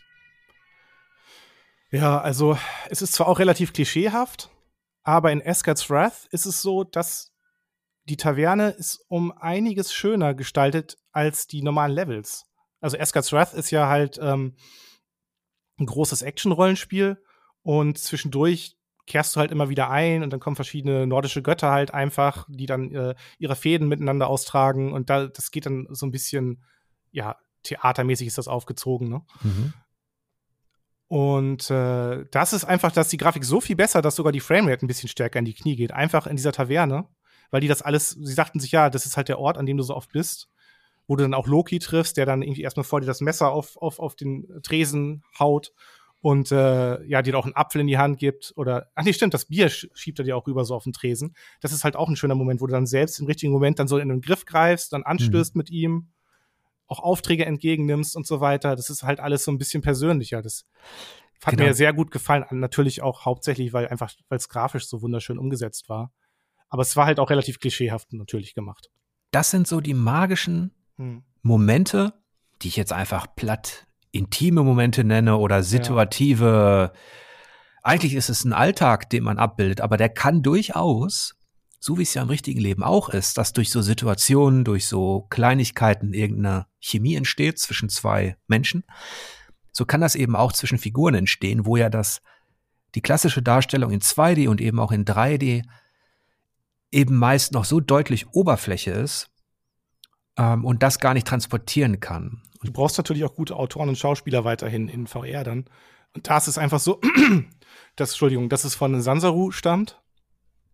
Ähm, und die haben es halt, ich sag mal so, von der Inszenierung nicht ganz so drauf, dass, also cartoonmäßig können die halt Geschichten inszenieren. Aber ich sag mal, wenn es so ein bisschen weniger albern werden soll, da, das haben die noch nicht so richtig drauf. Und deswegen wirkt es dann da halt auch ein bisschen kitschig in dem Moment. Also Sly Cooper haben die zum Beispiel gemacht, ne? Ja, das ist ja jetzt meine Perspektive jetzt als Rollenspieler, was ich mir, wo ich mir vorstellen könnte, wenn, wenn die da einen gewissen, ein gewisses Level erreichen, dann könnte ich mir auch vorstellen, mich intensiver mit VR zu beschäftigen. Ja. Und natürlich, wenn die ganzen Kabelgeschichten weg sind, wenn das Ganze einfach komfortabler zu tragen ist. Aber jetzt kommen wir vielleicht zu dem Punkt, der weit über das hinausgeht, was ich mir jetzt als kleiner Spieler vorstelle, und zwar zu dem, was sich ähm, Zuckerberg und Facebook unter dem Metaverse vorstellen, du hast jetzt deine Expertise im VR-Bereich und Augmented Reality gehört ja im Entfernten auch noch ein bisschen so dazu. Wenn du das jetzt nimmst, was Facebook vorhat, oder wenn du das so ein bisschen einschätzen würdest, wird das tatsächlich die eine Art von zweiter Realität? Ich denke mal auf Dauer und hoffe auch, dass auf Dauer sich halt verschiedene Konkurrenten wiederentwickeln. Das ist wahrscheinlich so ähnlich. Es könnte so werden wie idealerweise wie, wie beim iPhone zum Beispiel, dass sich dann äh, schnell irgendwann ein Konkurrent äh, zeigt, wie zum Beispiel auch Apple, die ja auch jetzt an VR und AR-Headsets gerüchteweise arbeiten. Äh, da gibt es ja schon relativ viele Gerüchte in die Richtung, dass da auch schon irgendwann die Produktion losgehen soll. Und ähm, da muss man halt abwarten. Ne? Aber äh, die Frage ist natürlich dabei immer, inwieweit dominiert dabei dann Meta bzw. ex-Facebook den, äh, ja, diese virtuellen Welten einfach die miteinander verbunden dann sind, weil im Grunde ist ja das, das Metaverse, wenn man, wenn man so will, was ja aus dem äh, Roman Snow Crash stammt, der Begriff. Ähm, ja, also momentan ist es natürlich so, dass Facebook bzw. Meta da einfach einen riesen Vorsprung hat, weil wirklich, das muss man Mark Zuckerberg lassen, also er hat halt einfach ja, er hat es halt einfach gewagt, sehr stark darauf zu setzen im Vergleich zu vielen anderen wie Google, die halt lange rumgewurstelt haben und sich dem Ganzen nicht so richtig verschrieben haben. Das heißt, für Spieler könnte man halt gucken, dass jetzt Sony auch noch weiterhin eine wichtige Rolle spielt, gerade so in dem Bereich auch, ähm, ja, dieses High-End-VR, ne? halt viele PC-Spieler, VR-Spieler sind momentan enttäuscht, Einfach weil, ich meine, das Gute ist natürlich an der Quest und Quest 2, dass es so unkompliziert alles ist, aber das, der Nachteil ist, du hast halt nicht so diese High-End-Grafiken, ne? Dieses, diese AAA, dieses AAA-Gefühl, was du von anderen Spielen gewohnt bist. Und äh, da könnte Sony so ein bisschen in diese Lücke jetzt wieder stoßen mit PlayStation VR 2, mit der Power auch der PlayStation 5. Und da hast du ja, ich meine, es wird ja wahrscheinlich auf verschiedenen Systemen auch so Metaverse-artige Welten geben, ne? Wie Rec Room oder wie VR-Chat und so weiter. Und ähm, ja gut, Facebook wird halt wahrscheinlich versuchen, selbst so ein Ökosystem aufzubauen, dass die halt nicht mehr so abhängig sind von Hardwareherstellern, wie es momentan auf dem äh, Smartphone der Fall ist, ne? wo die ja einfach dann mit Apple oder mit äh, Googles Android-Software äh, arbeiten müssen. Aber ja. Interessant ist ja, dass du Snow Crash erwähnt hast von Neil hm. Stevenson, ein Science-Fiction-Autor. Und ein Wesensmerkmal der Science-Fiction war es ja schon, zu Beginn dieses, dieses Genres, dass sich die Autoren mit dem Status quo auseinandergesetzt haben und dann Romane ersonnen haben, ersponnen haben, die Dinge abbilden, von denen die Gegenwart dann begeistert war, aber die sich manchmal eben auch bewahrheitet war, haben. Hm. Und so weit weg ist man ja nicht davon. Natürlich gab es vor Snow Crash auch andere Romane, die parallele Welten, alternative Realitäten oder auch sowas wie ein Metaverse abgebildet haben. Also Ted Williams mit seinem Otherland und so weiter. Mhm. Und davor gab es auch andere. Was mich interessieren würde, ist, eigentlich erleben wir ja gerade schon eine zweite Realität. Da habe ich mit ähm, Daniel Appel drüber gesprochen, dass Social Media mhm. für viele Leute ja schon ein Realitätsersatz ist, indem man sich dabei ertappt, wie man, wie man eben auf der Couch liegend oder so, wie so ein, äh, wie so ein Faultier, dieses Vertical Scrolling of Doom hat wo man sich ja, dann Twitter, Instagram zieht. Man, man zieht sich Informationen rein und ähm, weiß gar nicht genau warum. Ich ertappe mich ja auch dabei, ich will mich da gar nicht davon ausnehmen. Es ist eine Trägheit, die sich entwickelt. Und es ist auch eine zweite Art von Realität, weil vielen Leuten ja dann auch unheimlich wichtig ist, wer liked wen, wer ghostet wen, wie sind die mhm. Kommentare. Fast so nach dem Motto, ich tweete, also bin ich. Ja, im Grunde sind wir ja eigentlich schon hybride Wesen so, ne? Weil Teil unserer Persönlichkeit ist halt der Algorithmus, der mir zum Beispiel auf YouTube dann vorschlägt oder für mich entscheidet, was ich wohl gerne gucken wollen würde und ich dann auch dann vielleicht öfter mal einfach nicht auf die Abo-Box klicke, sondern mir dann ja irgendwas Vorgeschlagenes reinziehe. Oder halt, das gilt ja auch für andere soziale Medien, die ich jetzt gar nicht so intensiv nutze, aber ähm, dass du halt irgendwo ist es ja auch sinnvoll zum Teil. Ne? Jetzt zum Beispiel, äh, als ich gestern Tutorial X und Tutorial Y gesucht habe, da hat mir der Algorithmus einfach eins, was beides verbunden hat. Ideal, ja. In dem Moment war es praktisch, aber oft ist es auch einfach so, ja, wenn man sich der ganzen Geschichte so verschreibt, ne, ist das, hat das auch schon seine Nachteile, wie wir alle wissen. Gerade so im Bereich der, der, der, der Aufmerksamkeit, dass halt einfach, äh, ja, polarisierende Standpunkte einfach grundsätzlich ähm, ja, besser geklickt werden und gefördert werden dann auch von Google und Facebook. Wenn wir also ohnehin schon hybride Wesen sind, alleine dadurch, dass wir uns jetzt über mehrere Jahrzehnte mit digitalen Themen beschäftigen und dass jetzt der, seit ein paar Jahren, eigentlich seit einem Jahrzehnt, dieser Übergang auch vollzogen wurde, dass, dass digitale Plattformen ja zum einen für manche den Alltag bestimmen und vielleicht, wenn man ein bisschen weiter weggeht, schon so eine Art Religionsersatz sind, weil sich Leute ihre Rückbindung holen über das Feedback, das sie haben, über mhm. den Auftritt, den sie haben. Also es ist ja schon so eine Art starke Anknüpfung an irgendetwas da draußen. Würdest du sagen, dass es deswegen auch jetzt eigentlich, dass wir schon so ein bisschen, wie soll ich sagen, nicht angeschossen sind, aber dass wir schon so ein bisschen empfänglich sind für einen kompletteren Übergang in eine Virtual Reality? Oder vielleicht könntest du, gibt es da eigentlich schon konkrete Ansätze? Ich stelle mir das immer so vor, da hast du nicht mehr die Brille auf, die jeder von Weitem sieht und die total bescheuert aussieht, sondern du hast halt eine Kontaktlinse, die dich in die VR bringt. Zumindest sind ja schon AR oder halt Datenbrillen, kontaktartige Kontaktlinsen geplant. Ähm, ein Problem ist natürlich, also rein theoretisch, wenn man es betrachtet, ist es eine gute Frage, die ich jetzt gerade nicht beantworten kann. Aber in der Praxis ist es halt einfach so, dass du so viel Technik momentan noch unterbringen müsstest. Deswegen straucheln AR-Brillen ja auch so, ne? Das äh, bei Apple ist ja offensichtlich auch schon lange am Experimentieren und noch haben sie es noch nicht wohl vernünftig hinbekommen oder vielleicht jetzt doch, man weiß es nicht.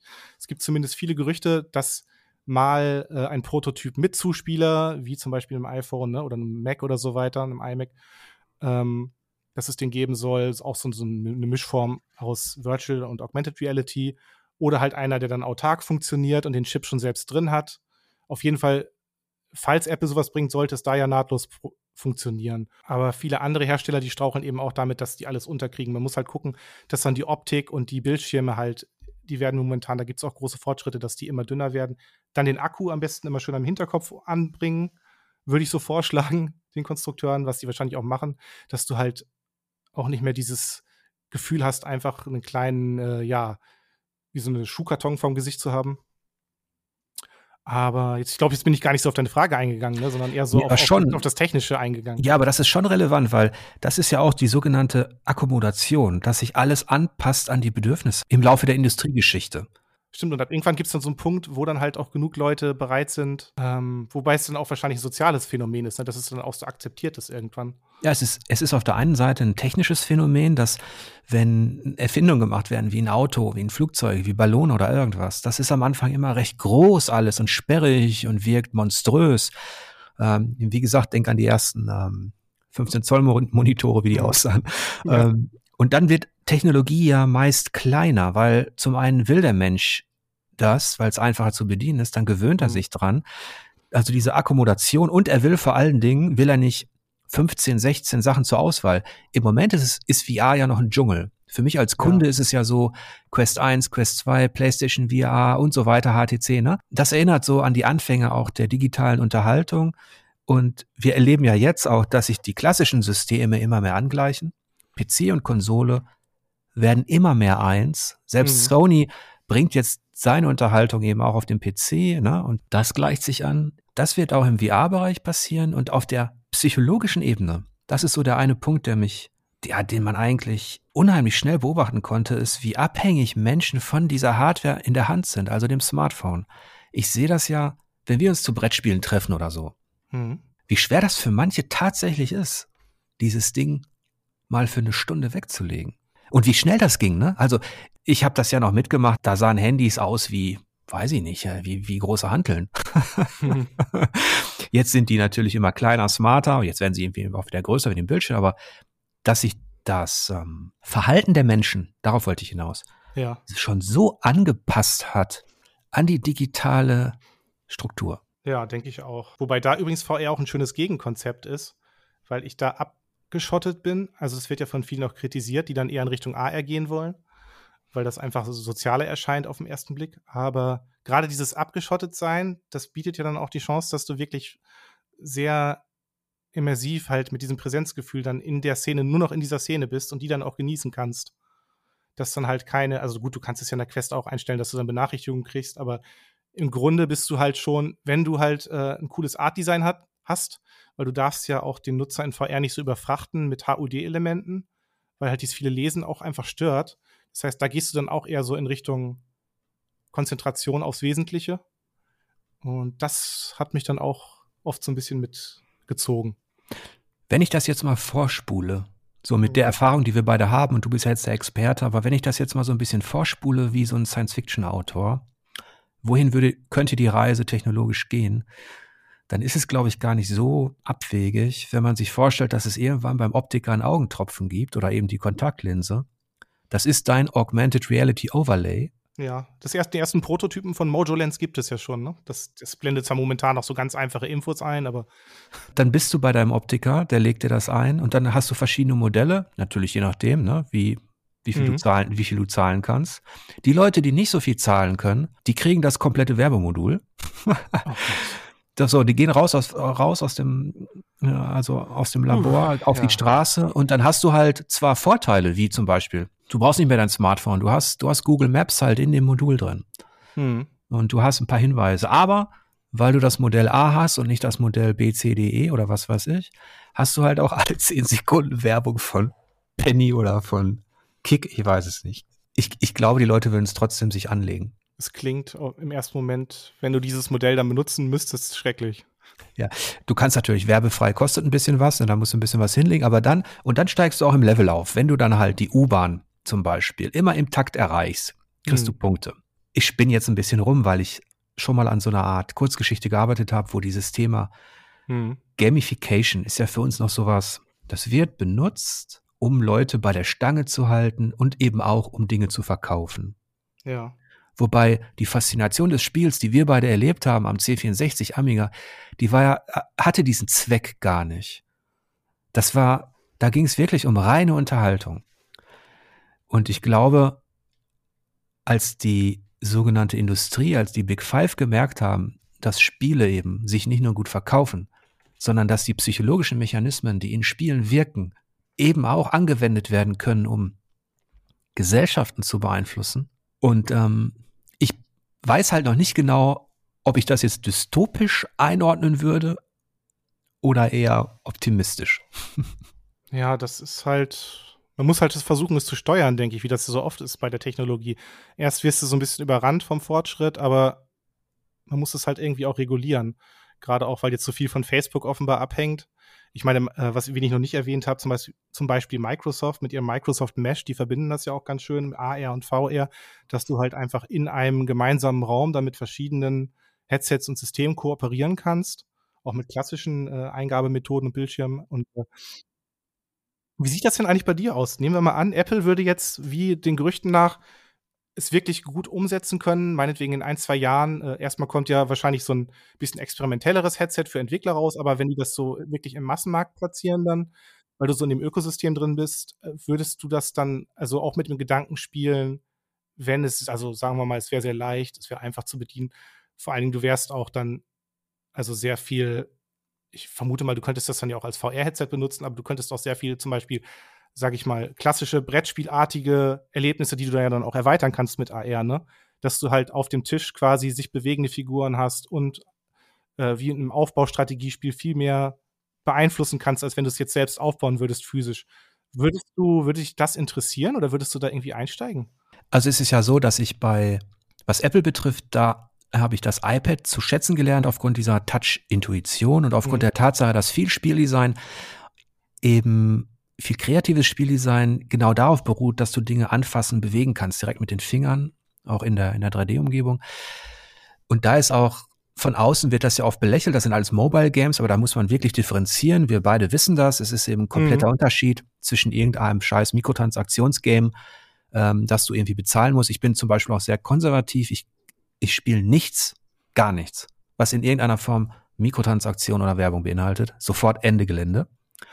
Ähm, das ist das eine, was das Ökosystem betrifft, aber wo du schon, oder was deine Frage angeht, es gibt so einen Kindheitstraum. Der hat zu tun tatsächlich auch mit einer Kurzgeschichte von George R. R. Martin, die heißt Die Sandkönige. Mhm. Da geht jemand in ein Antiquariat, das ist ein Science-Fiction-Roman von George R. R. Martin und kauft sich, ähm, kauft sich da quasi so kleine Alienwesen und nimmt die mit nach Hause und die sind in so einer Arena wie in so einer Art Terrarium der lässt sie antreten gegeneinander, dann entspinnt sich so eine Geschichte. Also sprich, du guckst von oben als Mensch in so ein Terrarium mit gefährlichen Kreaturen, die halt tatsächlich real sind. Hm. Diese Vorstellung, ich male ja zum Beispiel äh, Miniaturen an, also so Figuren, Science-Fiction-Fantasy-Figuren und so weiter. Und wir haben früher, wenn wir Pen and Paper gespielt haben, war das auch immer total cool, wenn jemand den Magier als Figur hinstellen konnte. Ich habe schon immer gern Figuren gesammelt. Und was du meinst, ist, ist wirklich so eine Art Wunschtraum von mir dass es Hologramme gibt. Also da sind wir eher im Bereich Augmented Reality. Ah, okay. Ja. Dass ich ein Spielbrett habe. Es gab mal ein Spiel, das hieß Eye of Judgment von PlayStation. Das ging in diese Richtung. Mhm. Ähm, aber was wir meinen, ist natürlich eine ganz andere Technologie. Und zwar, stell dir vor, ich hätte in meinem Regal eine Miniatur, die aber ein Hologramm ist und die kann ich einsetzen in einem Spielfeld, in einem Augmented Reality Spielfeld und die wird dann quasi voll animiert. Im Grunde ist das, im Grunde ist das ja genau Augmented Reality, ne? Die halt jetzt bloß der einzige Unterschied ist, dass du eine Brille auf hast, die hoffentlich dann irgendwann sehr leicht sein wird. Aber das finde ich total faszinierend. Ja. Überhaupt, ähm, wir haben sowas im akustischen Bereich, ist es ja so, dass du, weiß ich nicht, jetzt Siri oder solche Sachen, dass du halt, mhm. du, du stellst eine Frage, du bekommst eine Antwort von einer künstlichen Intelligenz. Ja. Aber der nächste Schritt im visuellen Bereich, der ist noch nicht vollzogen, der würde mich enorm faszinieren, viel mehr als reine VR. Ich weiß gar nicht, warum ich mich auch so ein bisschen dagegen sträube. Ich hatte das erwähnt mit der Übelkeit, aber ich bin halt auch so ein Zocker, ich brauche ein Gamepad und so und ich habe nicht gerne Brille auf. Ich weiß gar nicht, woran es liegt, aber da hattest du, vielleicht hast du nachher auch noch mal einen Punkt dazu. Aber ein Spielbrett mit Figuren, die Hologramme sind, die animiert sind, das wäre fantastisch für mich. Momentan ist es halt echt oft noch so, dass AR-Brillen halt noch so experimentell sind, dass das Sichtfeld in der Mitte relativ klein ausfällt und dann hast du halt nicht diese, also dann hast du halt die Illusion, als wäre dieses Hologramm nur in der Mitte. Aber da tut sich jetzt auch einiges mit so sogenanntem See-Through AR, wo du dann einfach quasi den Bildschirm runterklappen kannst vors Gesicht, wie zum Beispiel bei der Lynx R1. Und vorne sind zwei Kameras, das heißt, du kriegst das Bild quasi direkt deiner Umgebung ins Sichtfeld, äh, wie soll man sagen, also du hast halt das reale Bild vor Augen und an den Rändern des Bildschirms geht natürlich dein reales Bild auch weiter, was du dann mit deinen echten Augen erfasst. die, Opt die Optik ist da so klein, dass du dann quasi in der Welt bist.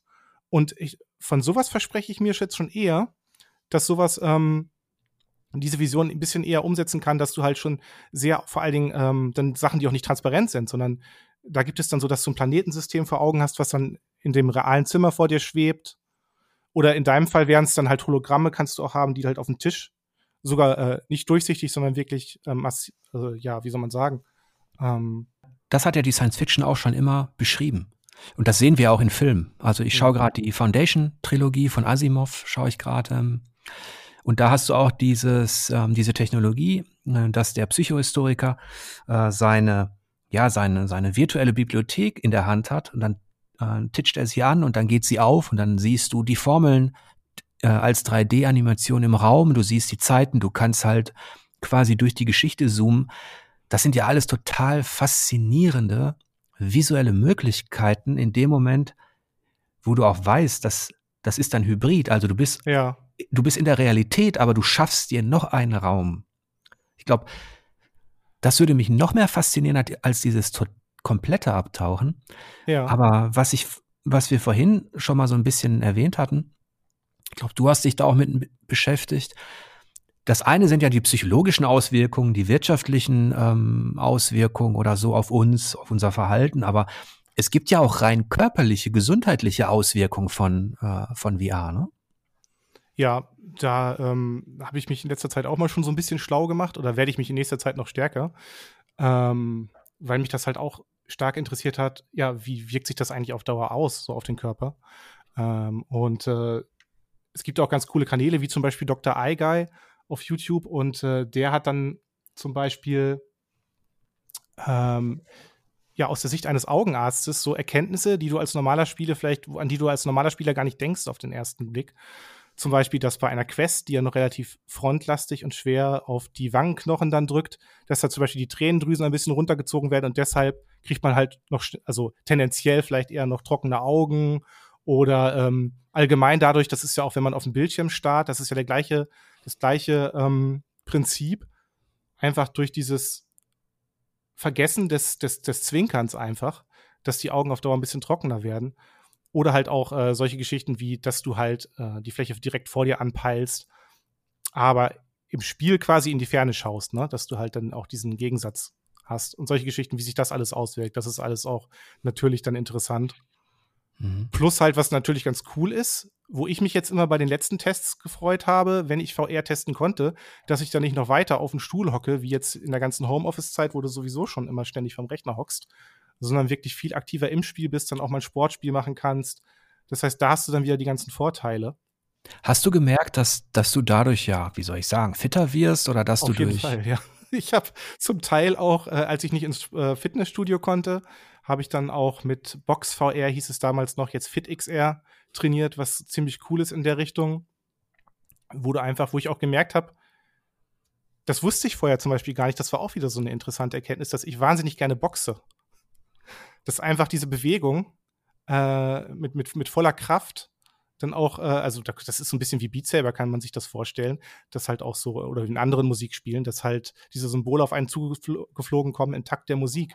Und da muss man die halt mit wirklich kraft, kraftvollen Schlägen, also schnellen Schlägen, also kraftvoll, das kann ich die Kraft messen in der Luft, aber die Geschwindigkeit wird halt gemessen und dadurch dann sozusagen die Kraft herausgefunden. Und das ist. Jan the Jab King. Ja, genau. Das ist vielleicht noch eine andere Karriere, die ich jetzt auch noch einschlagen kann. Obwohl das wiederum ein schöner Twist ist, dass früher wurde einem ja nachgesagt, wenn man, wenn man Zocker war, ähm, am Anfang war man ja ein Freak, dann war man Nerd, ich weiß nicht, ähm, was noch alles. Äh, beweg dich doch mal, Junge, geh an die frische Luft, du musst mal raus, mach mal Sport. Wir waren ja auch in den 80er, 90ern, waren ja fast alle irgendwo Fußball spielen oder was weiß ich. Ne? Man mhm. war ja mehr draußen als gefühlt heute. Ähm, aber es wäre auch ein interessanter Twist, ähm, dass VR eben auch diese körperliche Aktivität eher, eher wieder anregt. Ja, das ist auf jeden Fall eine Chance, dass man, gerade wenn auch die Geräte wieder leichter werden und wenn genug Leute bereit sind, auch unter so einem Ding zu schwitzen, was ja auch ein bisschen komisch ist. Da gibt es ja auch äh, sogar schon so Kühlgel, die du dir dann, äh, also so Aufsätze für das Headset, die du dann ins Eisfach legen. Eigentlich sind die gar nicht dafür gemacht, aber ich lege die dann immer ins Eisfach. Das kühlt dann auch ganz, ganz gut.